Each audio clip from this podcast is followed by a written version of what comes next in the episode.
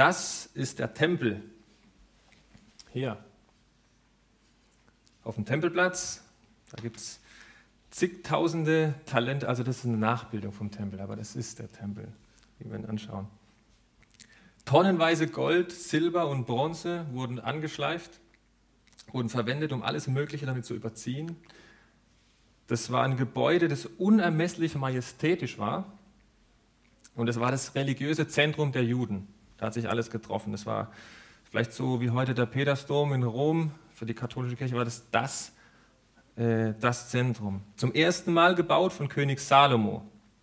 Also das erste äh, feste Tempelgebäude. Und da kamen zigtausende Arbeiter zusammen aus der ganzen antiken Welt.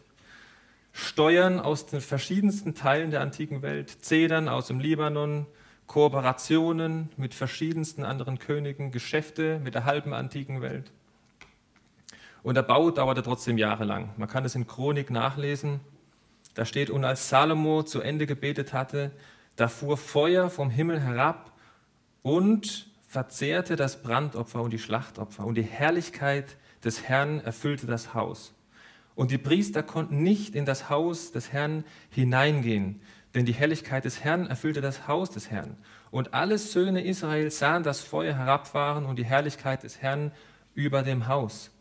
Da knieten sie mit dem Gesicht zur Erde auf das Pflaster nieder und beteten an. Und sie priesen den Herrn, denn er ist gütig, denn seine Gnade währt ewig.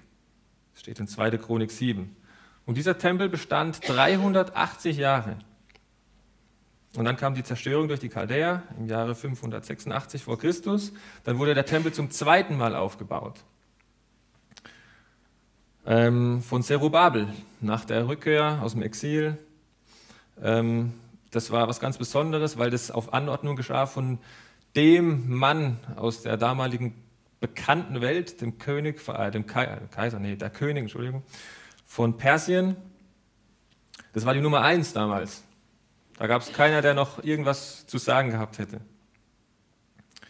Und dann hat unter ihm Zerubabel diesen äh, Tempel wieder aufgebaut. Und dann wurde dieser Tempel wieder äh, geplündert, entweiht, geschändet unter Antiochus in der Makkabäerzeit. Dann wurde der Tempel zum dritten Mal wieder aufgebaut. Das ist der hier. Noch glorreicher, noch majestätischer unter ähm, König Herodes. König Herodes war der Judenkönig, der äh, unter, unter römischer Herrschaft seine, seine Sachen durchdrücken äh, drücken musste und hatte dann dementsprechend auch vielleicht ähm, einen schlechten Stand bei den Juden ähm, und wollte sich dann als Vasallenkönig die Gunst sichern von den Juden und hat dann gesagt, okay, ich baue euch einen, einen riesengroßen Tempel. Und es war eine unbeschreibliche Pracht, in der dieser Tempel wieder aufgebaut wurde. Und zwar bei laufendem Tempelbetrieb wurden die Steine woanders zugehauen, damit es dort nicht stört und wurden dann perfekt vorgearbeitet, dahin gebracht und eingesetzt. Bei laufendem Tempeltrieb, da gab es keine, keine Störung. Dieser Tempel wurde endgültig zerstört im Jahre 70 von den Römern und heute steht da die Al-Aqsa-Moschee. Bei diesem letzten Tempel hier von, von Herodes, äh, da waren die äh, da war der Zugang zum Heiligtum im Tempel war terrassenförmig angelegt. Immer ein Stückchen höher, noch ein Stückchen höher, eine Treppe, noch ein Tor, ein Stückchen höher. Ähm, und zwar war ringsherum war eine riesige Mauer. Das ist heutzutage noch teilweise erhalten. Das ist die bekannte Klagemauer, die noch äh, in Teilen steht. Und dann kam, kam man da rein hier in den Vorhof der Heiden, so hieß der. Das lag daran, dass da die Heiden rein durften. Woanders durften die nicht rein. Da war auch die Halle in diesem Vorhof der Heiden war auch die Halle Salomos. Ich weiß nicht genau, wo die war oder wie exakt diese Nachbildung ist, aber das war das, wo Jesus oft gelehrt hat. Und Jesus lehrte in der Halle Salomos. Ich finde es interessant, dass Jesus da gelehrt hat, wo die Heiden waren, wo alle waren. Mitten darin lag ein erhöhter eigentlicher Tempelbezirk. Hier, da war nochmal eine Mauer umgeben und es war dann der eigentliche Tempelbezirk. Ähm, an den Eingängen hier, hier, hier waren Inschriften angebracht, die bei Todesstrafe äh, verboten, dass Nichtjuden da reingehen. Das heißt, Nichtjuden hatten da nichts drin verloren. Bei Todesstrafe. Und man kann das manchmal auch nachvollziehen. Zum Beispiel Paulus in Apostelgeschichte 21. bekommt sehr viel Ärger und da heißt, er hat nicht Juden in den Tempel gebracht. So, und deswegen sind die so ausgeflippt, weil sie gesagt haben, das kann nicht sein, das ist bei Todesstrafe verboten, er hat es gemacht und deswegen gab es Ärger. Dann gab es weitere Treppen hier, die gingen rein in den Frauenvorhof. Ja, da durften die Frauen rein, aber nicht weiter. Und dann gab es eine weitere Treppe, da ging es rein in den Vorhof der Juden. Da durften die Frauen schon nicht mehr rein. Dann kam der Vorhof der Priester, da war nochmal eine Absperrung drin. Und dann kam nochmal eine Absperrung, dann kam das Heilige. Und dann kam nochmal eine Absperrung, dann kam das Allerheilige. Und da durfte niemand mehr rein, außer der Hohepriester. Und zwar zu ganz wenig besonderen Anlässen und strengsten Ritualen. Also auf mich hat es beeindruckend gewirkt. Ich weiß nicht, wie es auf Sie wirkt, wie es auf euch wirkt. Aber einerseits wirkt es auf mich so majestätisch großartig und auf der anderen Seite irgendwie auch ein bisschen befremdlich, exklusiv. Man stößt sich da heute dran, man redet immer von Toleranz und von Inklusion und es klingt jetzt so ein bisschen nach Exklusion. Es wirkt ein bisschen fremd. Also ich sage ganz ehrlich, dass ich da drüber gestolpert bin bei der Vorbereitung. Hier, äh, bis hierhin nur Männer, die Frauen dann schon nicht mehr und dann nur Juden und dann nur der Priester und so weiter.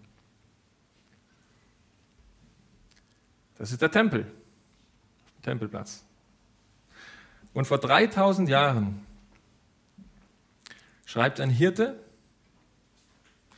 später auch Prophet, König, Krieger, ich rede von der gleichen Person, war ein Krieger, ein guter Krieger, ein Politiker, ein Ehebrecher, ein Mörder, ein Umkehrer und ein Dichter, ein Lied. Ich denke, ihr wisst, von dem ich rede von David, genau. Der schreibt ein Lied, und zwar den Psalm 100, den wir gerade eben gebetet haben. Er schreibt ein Psalm zum Dankopfer. Jauchzet dem Herrn alle Welt. Alle Welt. Dient dem Herrn mit Freuden. Kommt vor sein Angesicht mit Jubel. Erkennt, dass der Herr Gott ist er hat uns gemacht und nicht wir selbst. Sein Volk und die Herde seiner Weide zieht ein in die Tore mit Dank, in seine Vorhöfe mit Lobgesang. Preist ihn, dankt seinem Namen, denn gut ist der Herr, seine Gnade ist ewig und seine Treue von Generation zu Generation. Das ist der Psalm 100. Was schreibt der David hier? Er schreibt, alle Welt jauchzt, dient, kommt, kommt vor ihn. Wir sind sein, preist ihn, dankt ihm. Seine Tore, ich weiß nicht, ob er diese Tore gemeint hat, hier. Die Tore stehen sehr oft im Zusammenhang mit Zion und da ist wahrscheinlich Jerusalem gemeint. Bei Vorhof, dieses Wort, seine Vorhöfe, kommt, kommt in seine Vorhöfe, das ist fast ausschließlich für die Stiftshütte gemeint. Das kann man in Exodus, Levitikus und Numeri kann man das nachlesen. Und da meint es fast immer den Eingang zur Stiftshütte, also der Vorläufer des Tempels. Das war vorher die Stiftshütte. Das klingt, als wäre das eine Universaleinladung. Kommt alle, kommt alle her. Und wenn ja, wozu? Wozu wäre das eine Einladung? Mose und Aaron, die hatten eine Aufgabe zu erfüllen bei der Stiftshütte. Die haben da einen Priesterdienst getan. Die Priester und die hohen Priester hier im Tempel, die da drin gedient haben, da stand ein Brandopferaltar und die haben die Verbindung hergestellt zwischen Mensch und Gott in diesem Sinn. Die haben auch eine Aufgabe erfüllt. Jetzt hat Gott in Jesus Christus alle Opfer bezahlt, die, jedes Mal, die überhaupt bezahlt werden könnten und müssten. Und daher ist Jesus Christus der Tempel für uns und der hohe Priester. Und wir, die wir hier sitzen, alle, wir sind die Tempel des Heiligen Geistes. Das heißt, wir haben auch eine Aufgabe zu erfüllen. Was ist das für eine Aufgabe? Und welche Bedeutung hat der Tempel? Oder so gefragt, was ist der Tempel? Was ist es heute? Als persönlichen Wunsch, ich wünsche mir heute nicht, dass ich toll predige. Ich war schon wesentlich besser vorbereitet auf Predigten. Aber ich wünsche mir, dass es heute viele Begegnungen gibt zwischen mir und Gott, zwischen Ihnen und Gott. Ich wünsche mir, dass es heute hier eine Begegnung gibt zwischen Gott und Mensch. Ja? Und dass jeder diese Begegnung sucht und jetzt nicht irgendwie wartet, dass wir mega toll singen oder dass es hier ein berauschendes Feuerwerk wird, sondern dass jeder die Gottesbegegnung sucht. Weil der Tempel Gottes ist eine Begegnungsstätte zwischen Mensch und Gott. Das war damals so und das ist heute ganz genauso. Der Tempel Gottes ist eine Begegnungsstätte zwischen Mensch und Gott. Wie hat es mit dem Tempel angefangen? Mit der Stiftshütte, haben wir gerade gesagt. Weiß jemand, wie die Stiftshütte noch bezeichnet wird? Das Zelt der Begegnung, ja richtig, das war das Zelt der Begegnung. Das heißt, Aaron war damals als Priester ein Mittler und er hat vermittelt zwischen Mensch und Gott. So, wer vermittelt zwischen uns und Gott heutzutage? Das ist der hohe Priester, das ist Jesus Christus. Darum ging es damals und darum geht es heute auch. Ich weiß nicht, wie es Ihnen geht, wie es euch geht, was für Sie der Kern, das Kernelement des Gottesdienstes ist. Ich lasse es mal ein paar Sekunden stehen. Was ist für Sie das Kern? Also, was ist das Wichtigste am Gottesdienst? Wenn, wenn, wenn, wenn das passiert, dann, dann war es ein guter Gottesdienst. Oder dann habe ich meinen Tag so gelebt, wie ich ihn leben kann und will. Ich will niemand da irgendwie jetzt äh, was, was vorsagen, was er dann auch glauben sollte, aber für mich persönlich ist es das Gebet. Für mich persönlich ist es die Gottesbegegnung im Gebet. Und damit meine ich nicht den Kopf runter und Worte murmeln, sondern ich meine Gebet, die Gottesbegegnung in Liedern, die Gottesbegegnung in der Predigt, in der Gemeinschaft mit anderen Leuten wie auch immer das aussieht. Mein Haus soll ein Bethaus sein, schreibt der Prophet Jesaja. Die Predigt, die reinigt mich, die ermutigt mich, aber jetzt sind wir mal ehrlich. Wenn wir in einem halben Jahr oder in, sagen wir mal in einem Monat wieder über diese Predigt reden, dann wissen wir nicht mehr arg viel davon. Ich meine, Predigten werden vergessen, aber Predigten können uns in eine Begegnung mit Gott führen und die bleibt. Die wird immer inniger und immer liebevoller und es wird immer eine bessere Beziehung. Ich weiß nicht mehr, was ich letzte Woche mit meiner Frau geredet habe, aber das, was ich geredet habe, das hat uns enger zusammengeführt, das weiß ich noch.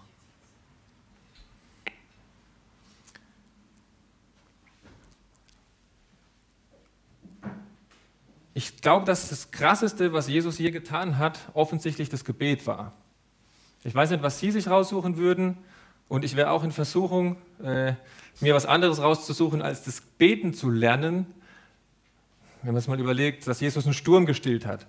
Wenn es mal ein richtiger Sturm tobt über Hasloch und man kann hier nicht mehr gescheit Gottesdienst feiern, dann gehe ich raus zu dir, schweig, still, und dann ist ruhig, dann komme ich wieder rein, das soll kein weitermachen. Das wäre eine beeindruckende Sache. Oder irgendwo auf der Intensivstation, wo gerade eine, eine, Person gestorben ist, dann äh, geht man halt mal hin und ruft raus, ich weiß nicht, wenn der Karl hieß, Karl, komm heraus, und der Karl kommt heraus, das wäre eine gute Sache. Also ich fände es beeindruckend. Tote auferwecken. Und die Jünger gehen zu Jesus und sagen, lehre uns beten. Okay. Anscheinend war es offensichtlich, dass Jesus da sein Leben findet. Und wenn man, den, wenn man den Johannes, das Johannesevangelium liest, dann kann man es die ganze Zeit lesen. Nichts aus sich, alles aus dem Vater, nichts aus sich, er holt sich alles aus der Beziehung zu seinem Vater. Frage ist, glaube ich das? Ich oder Sie, glaube ich das, dass im Gebet, in der Gottesbegegnung mein wahres Leben steckt? Also nicht in meinem Tun, in meiner Organisation, in meinem Rumrennen, sondern einfach in meinem Vor Gott sein. Anerkennen, dass ich, so wie es der Psalmist schreibt, zum Dasein, zum Leben, zum Erkennen, dass er Gott ist, jubeln, preisen. Da finde ich auch meine Identität. Wir sind sein Volk. Er hat uns gemacht und nicht wir selbst.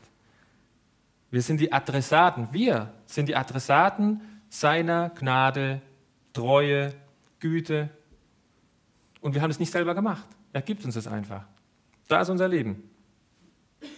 Jesus hat einmal alle aus dem Tempel rausgejagt. Das ist ein sehr ungewöhnliches Jesusbild, dass er durch den Tempel, das war vermutlich dieser, nee, war dieser, dieser von Herodes, ähm, durchläuft, Tische umstößt, äh, Leute mit der Peitsche rausjagt. Der Jesus, der liebevolle Gottessohn, der sagt, äh, vergib ihnen, denn sie wissen nicht, was sie tun, der überfließt von Gnade und Vergebung, schmeißt alle aus dem Tempel raus. Und es war richtig rabiat. Warum? Weil die Gottesbegegnung in den Hintergrund gerückt ist. Es ist ein Bethaus für alle Völker. Und Jesus sagt, steht nicht geschrieben, mein Haus wird ein Bethaus genannt werden für alle Nationen. Ihr aber habt es zu einer Räuberhöhle gemacht. Das steht in, Matthäus, äh in Markus 11 und Jesus zitiert da den Prophet Jesaja. Das heißt, das Bethaus ist ein Haus, wo ich Gott begegne. Wenn aber diese Gottesbegegnung nicht mehr im Mittelpunkt steht, dann sagt Jesus, okay, dann alle raus jetzt. Ihr habt es zu einer Räuberhöhle gemacht. Da steht jetzt ein Betrieb im Vordergrund, Aktionismus. Wir selbst als Menschen, wir sind auch der Tempel Gottes, weil der Heilige Geist in uns wohnt. Das heißt, durch uns sollten und dürften auch Menschen Gott begegnen. Und durch diese Gemeinde auch. Hier sind wir auch in einem Tempel drin.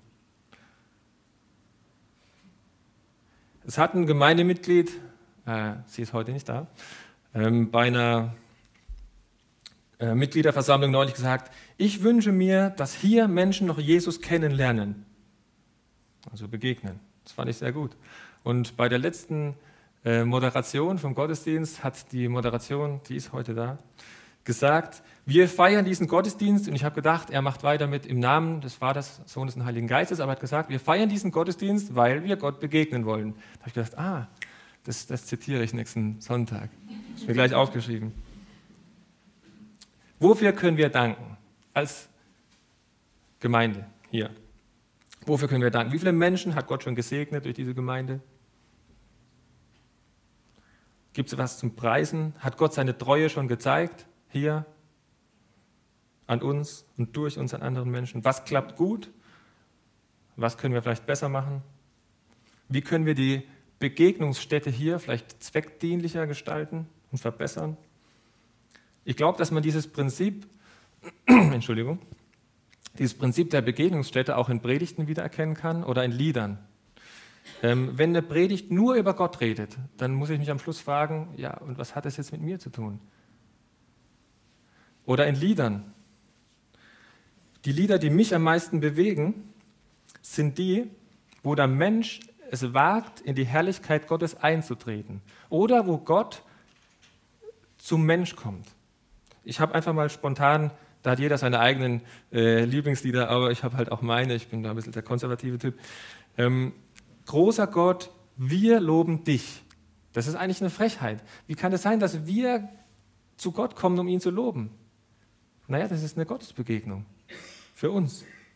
Oder der Herr ist mein Hirte. Es ist nicht ein Hirte, sondern mein Hirte. Es ist nicht ein irgendein Herr, sondern mein, mein Hirte. Also der Herr ist mein Hirte. Das ist was, was mich jedes Mal umhaut, wenn ich mir das auf der Zunge zergehen lasse.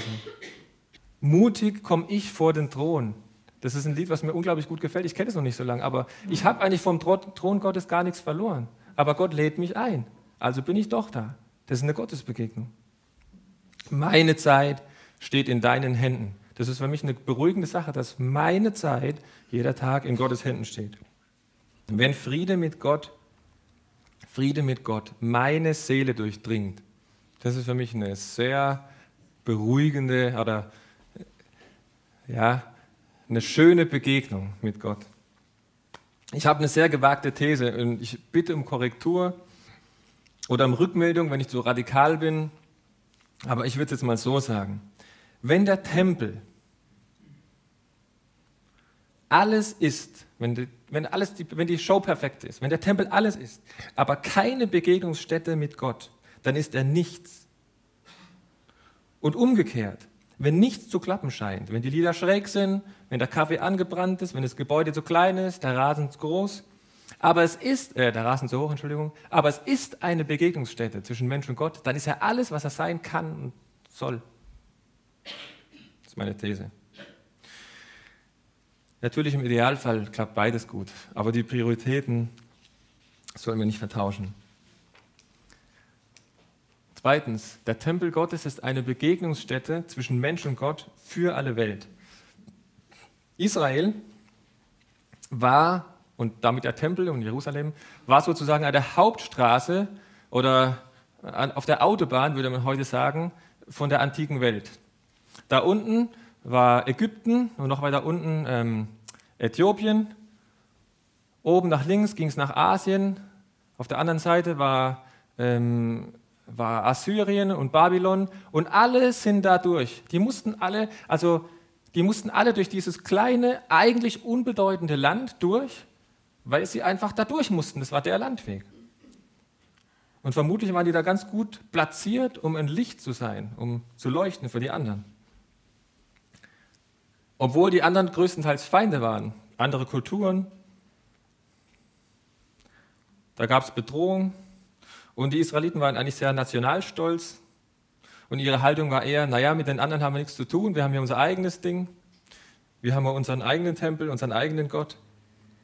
Aber ich glaube nicht, dass es an den Möglichkeiten gelegen hat, sondern dass es an der Haltung vom Gottesvolk gelegen hat, wenn es wenig Kontakt gegeben hat mit anderen Völkern. Die hatten einen klaren Auftrag und sie hatten einen Platz genau in der Mitte. Die Propheten, die haben Israel immer wieder daran erinnert, dass sie gesagt haben, Leute, es ist Gottes Gnade, es ist Gottes Liebe, es ist Gottes Mitgefühl, warum er euch erwählt hat. Und nicht, weil ihr etwas Besseres seid oder weil wir hier etwas Besseres sind, sondern Gottes Liebe gilt allen. Man könnte es vielleicht zusammenfassen mit, seid nicht zu arrogant.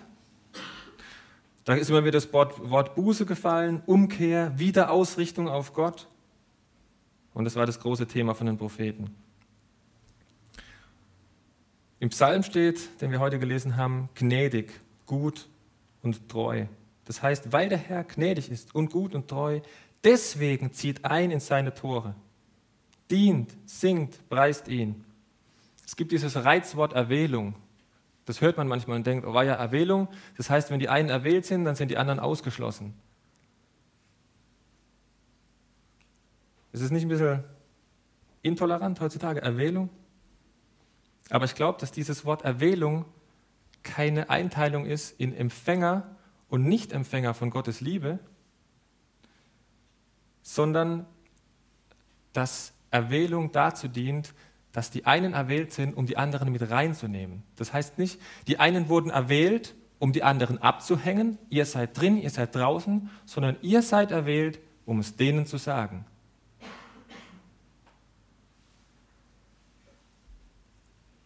Israel wurde erwählt. Das ist schwierig, wenn man sagt, ja, warum wurden die einen erwählt und die anderen nicht? Ja, Israel wurde erwählt, um es den anderen zu sagen.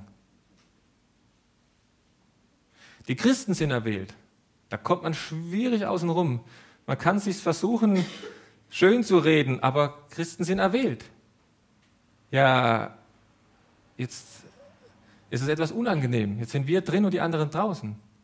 Nein, die Christen sind nicht erwählt, um die anderen abzuhängen, sondern Christen sind erwählt, um es den anderen zu sagen.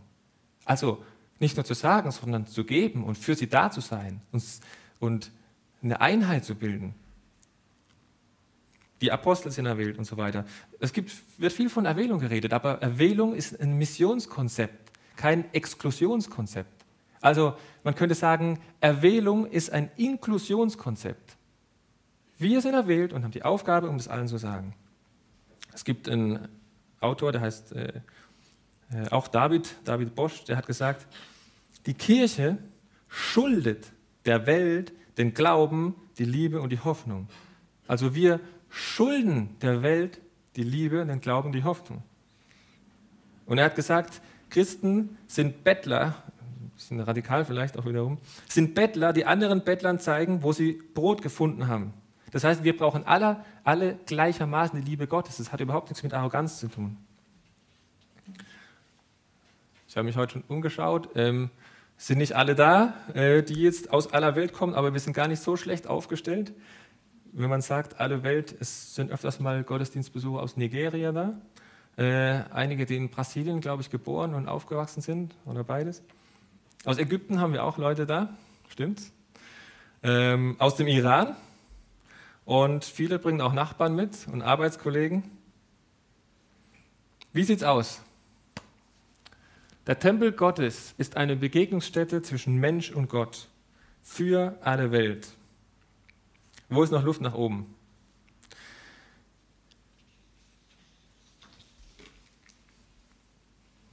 Drittens, der Tempel Gottes ist eine Begegnungsstätte zwischen Mensch und Gott für alle Welt und wir sind die Gastgeber. Wir haben diesen Psalm 100 mal im Studium gelesen und ich stand da gerade neben einem äh, sehr guten, ähm, gut ausgebildeten Dozenten, eigentlich einer von meinen Lieblingsdozenten. Und ähm, der hat einen Doktor in Oxford gemacht und hat, war Direktor an der einen Bibelschule und Dekan an der anderen Bibelschule. Und ähm, ich habe gedacht, okay, jetzt mache ich richtig Eindruck, jetzt, jetzt sage ich was. Ich habe schon mal eine Exegese gemacht zu dem Psalm, jetzt, jetzt sage ich was Schlaues. Äh, und ich habe dann gesagt, also ich finde das beeindruckend, wie der David, obwohl eigentlich Israel so, so exklusiv war, ähm, sagt, kommt alle Welt, zieht ein und so weiter. Also ich würde sagen, wir sind Gastgeber. Und ich habe gedacht, ich nehme uns da in die Verantwortung. Und der äh, Ott hieß der Bernhard Ott, der hat dann jetzt nicht mitleidig, das ist ein geistlich reifer Mensch, aber er hat dann so rübergeschaut zu mir, war, er ist Schweizer. Er hat dann im Schweizer Akzent gesagt, ja, Andreas, ich würde einmal behaupten, dass Gott der Gastgeber selbst ist oder nicht. Und ich hatte, ja, das stimmt, ja, das stimmt natürlich, ja. Ähm, ich war dann erst wieder ruhig, habe gedacht, okay, ich gehe an die nächste These etwas äh, demütiger dran. Ähm, ich denke, dass er recht hat. Ich denke, dass er recht hat. Ich habe es trotzdem so hingeschrieben. Ich würde eine Synthese wagen, und zwar, wir geben Gottes Einladung weiter. Kann man da mitgehen? Wir sind Teil des Tempels. Wir sind auch Gäste bei Gott. Wir sind ja selber Gäste, aber wir sind auch Gastgeber oder sagen wir mal Weitergeber. Es ist vielleicht ein bisschen wie Jesus, der zu seinen Jüngern sagt, gebt ihr ihnen zu essen. Und die Jünger machen, hm, und Jesus bricht das Brot, betet, dankt und gibt es ihnen und sagt, gebt ihr ihnen zu essen. Es kommt von Jesus, aber es geht durch die Hände von den Jüngern durch. Vielleicht kann man diese Synthese von Gott ist Gastgeber und wir sind Gastgeber ganz gut im Neuen Testament nachvollziehen. Ich würde gerne drei Verse vorlesen. Der erste aus äh, Johannes 2, Vers 19. Jesus antwortete, also ist Jesus, der spricht. Jesus antwortete und sprach, brecht diesen Tempel ab und in drei Tagen will ich ihn aufrichten. Da sprachen die Juden, dieser Tempel ist 46, in 46 Jahren erbaut worden und du willst ihn in drei Tagen aufrichten? Er aber redete vom Tempel seines Leibes. Das heißt, Jesus ist der, Jesus selbst ist der Tempel, ist der hohe Priester. Und in Epheser 2, auf Vers 19 steht, so seid ihr, er meint die Gemeinde, er meint uns, so seid ihr nun nicht mehr Gäste und Fremdlinge, sondern Mitbürger des Heilig, der Heiligen und Gottes Hausgenossen. Er baut auf den Grund der Apostel und Propheten, da Jesus Christus der Eckstein ist, auf welchem der ganze Bau ineinander gefügt wächst zu einem heiligen Tempel in dem Herrn. Durch ihn werdet auch ihr miterbaut zu einer Wohnung im Gottes, in, zu Wohnung Gottes im Geist. Durch ihn werdet auch ihr miterbaut zu einer Wohnung Gottes im Geist. Ich glaube, da muss ich gar nicht mehr viel dazu sagen. Die letzte aus 1. Petrus, Vers 2. Und auch ihr, er meint die Gemeinde, er meint uns, auch ihr als lebendige Steine erbaut euch zum geistlichen Hause und zur heiligen Priesterschaft, zu Opfern geistlicher Opfer, die Gott wohlgefällig sind, durch Jesus Christus. Das heißt, auch wir sind dafür da, dass durch uns Menschen Gott begegnen. Das tun die Priester. Das heißt, äh, wie hat der Luther gesagt, Priestertum aller Heiligen. Und es beschränkt sich nicht auf diese vier Mauern oder auf unser Zuhause, sondern als Mitarbeiter zum Beispiel. In, in der Arbeit lebe ich ein Leben, in dem mein Chef, meine Vorgesetzten mit durch mich, äh, durch, äh, in mir Gott begegnen können. Oder als Leiter, als Chef lebe ich, lebe ich als Leiter ein Leben, in dem meine Mitarbeiter durch mich Gott erkennen können. Ja oder nein? Trage ich das raus? Ich bin auch immer Kind von jemand, Vater von jemand und Ehemann von jemand. Ich bin Mitgastgeber. Wir sind Mitgastgeber. Ich sage es mal so. Andererseits Vorsicht, man darf auch seine Grenzen anerkennen. Es ist gut, wenn wir uns Mühe geben und wenn wir viele gute Dinge und Programme machen. Aber ich glaube, noch mehr als das perfekte Feuerwerk, das wir hier sonntags abbrennen, Sonntagmorgens, ist Gott daran interessiert, wie unser Leben von Montag bis Samstag aussieht. Und ich glaube, es interessiert Gott, ob wir diesen Satz sagen können. Kommt alle her. Wir feiern hier gemeinsam Gottesdienst. Der Tempel Gottes ist eine Begegnungsstätte zwischen Mensch und Gott für alle Welt. Und wir sind Gastgeber.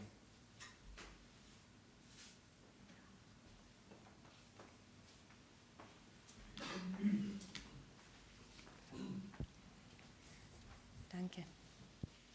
Mit dem machen wir gerade weiter. Ich finde es ein Riesenvorrecht, dass Gott an uns kleinen Menschen aus seiner Sicht interessiert ist und mit uns Begegnung haben möchte. Der Tempel Gottes ist eine Begegnungsstätte zwischen Mensch und Gott. Das war der Sinn vom Tempel damals, schon von der Stiftshütte, was Andi erzählt hat, aber es gilt auch für dieses Gebäude hier und für jeden von uns, weil wir als die lebendigen Tempel bezeichnet werden. Und der Psalm 100 der die Grundlage war, der ist ein ganz toller Dankpsalm, der einlädt, Gott zu loben, der uns ermöglicht, diese Begegnungsstätte zu haben. Den haben wir vorher schon mal gemeinsam betend gelesen. Und als Einstieg zur jetzt kommenden Lobpreiszeit wollen wir den nochmal gemeinsam betend lesen. Und während wir den Psalm lesen oder beten, dann könnt ihr vor eurem inneren Auge an den Tempel Gottes denken. Und ich meine jetzt gerade nicht den alten, den wir vorher gesehen haben, der mal enorm prachtvoll und riesig gewesen sein muss, sondern einen anderen. Zum Beispiel hier, an diesen. Das Foto hat Andi gestern gemacht, also schön mit dem Zaun vom Schutz wegen Andex oder warum auch immer. Also nicht unbedingt schön, aber aktuell. Also dieser Tempel oder ihr könnt auch ähm, an einen anderen Tempel denken. Stellvertretend haben wir hier ein Foto eines Gemeindemitglieds. Ähm, Ihr dürft jetzt vor eurem inneren Auge einfach euch selber einsetzen. Wenn wir jetzt diesen Psalm noch einmal gemeinsam beten und danach übergehen in die Lobpreiszeit, um einfach Gott Danke zu sagen, ihn zu loben und diese Begegnungsstätte hier zu leben. Ich wünsche jedem von uns, dass wir Gott begegnen, nicht nur durch das, was wir jetzt gehört haben, sondern auch, wie wir mit Gott reden, beten, in Form von Liedern oder in Form hier von einem Psalmgebet. Von daher steht ruhig nochmal auf, wenn ihr wollt. Wir beten, danach singen wir weiter. Wer stehen bleiben will, darf das gerne tun. Wer lieber sitzt oder kniet, auch das dürft ihr gerne tun. So, diesmal lesen wir es einfach alle gemeinsam. Jauchzt dem Herrn alle Welt dient dem Herrn mit Freuden, kommt vor sein Angesicht mit Jubel. Erkennt, dass der Herr Gott ist. Er hat uns gemacht und nicht wir selbst, sein Volk und die Herde seiner Weide. Zieht ein in seine Tore mit Dank, in seine Vorhöfe mit Lobgesang. Preist ihn, dank seinem Namen denn gut ist der Herr, seine Treue und seine Treue von Generation zu Generation.